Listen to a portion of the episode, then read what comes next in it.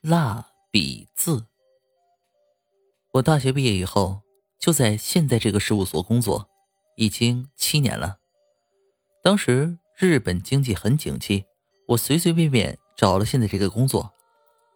如今泡沫经济破碎了，不过公司也还可以将就维持生存。在这个不景气的年月，如果您为找不到好的房地产而挠头叹息，那我给您一个建议。您找个有些风闻的房子如何呢？就是说，便宜的房地产肯定会有什么问题，比如过去有人自杀过，或者有鬼出没等等。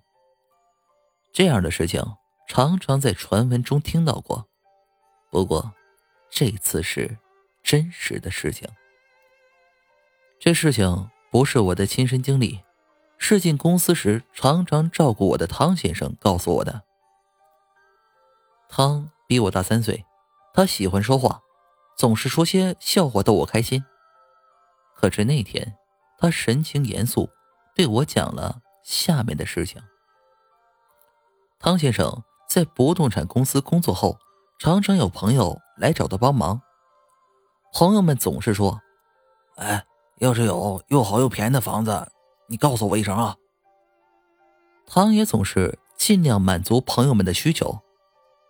不过有一次，他拒绝了一个朋友的要求，因为那个朋友提出的租金是根本不可能租到一间房的。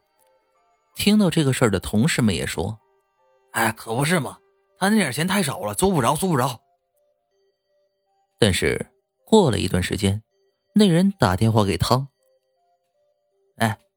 上次那点钱我租到房子了。如果是郊外还可能，可是，在东京市区内一个根本不可能那么便宜的地方，是租不到这种房子的。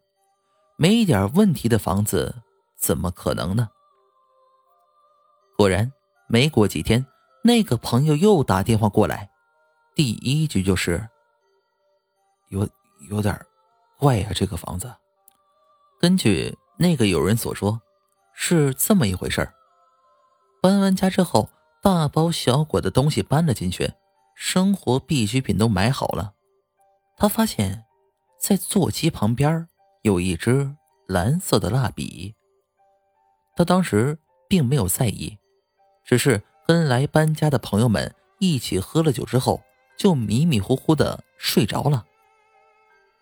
那天在那里住着的人全说着些古怪的事情。